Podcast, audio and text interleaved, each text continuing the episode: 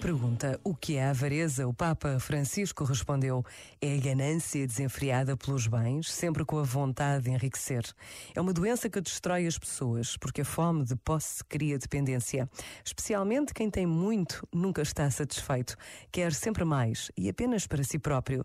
Mas assim já não é livre, está apegado, é escravo ao que paradoxalmente devia servir-lhe para viver livre e sereno.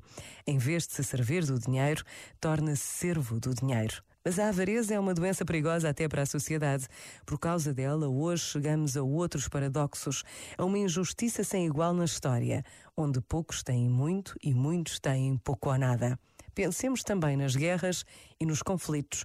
Há quase sempre a ânsia pelos recursos e riquezas. Este momento está disponível em podcast no site e na app da RGF.